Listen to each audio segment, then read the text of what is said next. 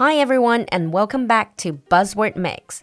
短短几分钟，让不同段位的你掌握最新、最地道的英文谈资。酒馆的进阶口语课第十九期正在招生，还有少量早鸟价席位。周三，也就是八月十七号晚上，露露还有一堂免费试听课，赶快联系小助手占座吧。微信号是 l u l u x j g，我们在酒馆等你。In today's buzzword mix, our buzzword is foreclosure. 在网上查 foreclosure 就经常看见它的翻译是法拍房，也就是法院拍卖房。This is a topic that has suddenly gained in popularity in the past few years in China. 在中国，也就是近几年，这个话题突然变得很火。So in today's buzzword, let us get into the basics of foreclosure.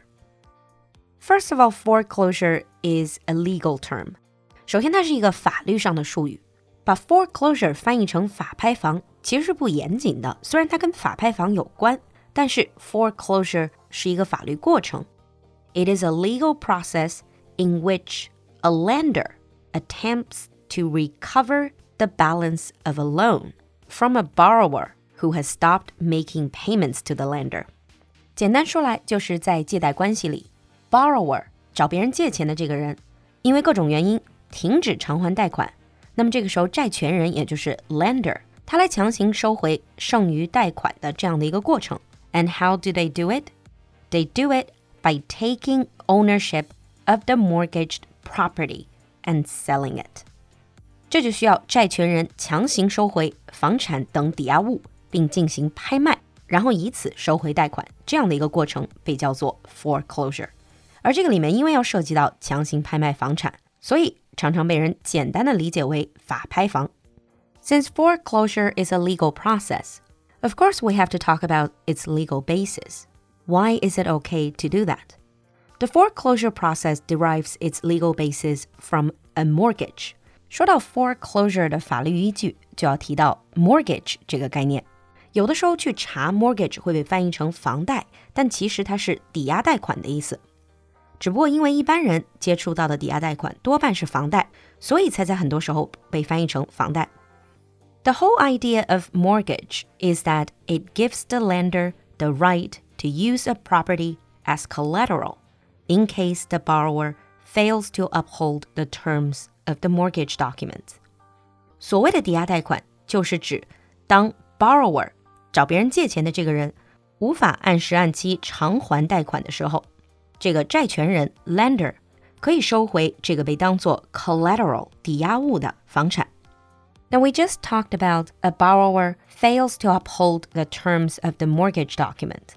刚才说到的 borrower 没有办法履约，那这个行为就被叫做 default 违约。Typically, default is triggered when a borrower misses a specific number of monthly payments, but it can also happen when the borrower fails to meet other terms in the mortgage document. 比如几个月都无法按时偿还月供，就可能会被认定为 default 违约。Take the U.S. as an example. There are usually five stages of foreclosure. First, you have missed payments. 首先是没有按期偿还贷款，and then comes public notice，然后是发出公告，and then pre-foreclosure 法拍之前的一个阶段，auction 正式的拍卖 ，and post foreclosure 最后的一些收尾工作。In the US, the foreclosure process generally begins when a borrower defaults or misses at least one mortgage payment. The lender then sends a missed payment notice. 以美国来讲，当然在美国每个州也可能会不一样，但大致就是，比如说你有一个月没有按时偿还月供，那这个时候就会收到一个 missed payment notice， 提醒你这个月没有偿还月供。if the borrower misses two payments, the lender sends a demand letter. 两个月没交，就可能收到一封催收信。But up till now, it is still okay to catch up on the missed payments. But if you continue to miss out on the payments, the lender then will send out a notice of default after 90 days of missed payments. 三个月没有交， 债权方就会发出一封 notice of default 违约通知。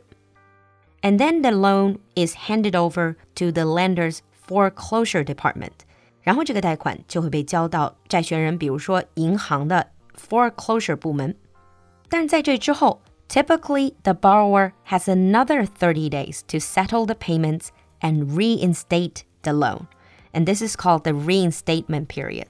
即使在这之后， 还是有三十天的补救期，这个叫做 reinstatement period 复效期。So if during the reinstatement period the borrower can pay back what they owe, they can get back on track with the mortgage. 在这个复效期，如果能够按时偿还前面欠下的这些贷款，那这个抵押贷款就可以继续下去。But if the borrower fails to do that at the end of the reinstatement period, the lender will begin to foreclose. 如果到了复效期截止，依然没有能够补上欠款，那这个房产作为抵押物就正式进入 foreclosure 的流程。Now there are many consequences of foreclosure. For investors, foreclosed properties can be attractive because in some cases banks will sell them at a discount to their market value. 提到法拍房，对于想进行房产投资的人来说，可能是一个机会， 因为它通常会比房产的 market value 市场价要低，要有折扣。For the borrower, however, a foreclosure can stay on your credit report for a period of time, affecting your future chances of taking out another loan. 但是作为借钱的这个人，如果走到了这一步，他通常会上你的征信报告或者信用报告，影响你以后的征信。So it is a very serious matter. And that is the basic introduction to foreclosure. Now let's move on to sample sentence. Experts are concerned about the increasing foreclosure rate and its impact on the housing market. Experts are concerned about the increasing foreclosure rate and its impact on the housing market. 你听懂了吗？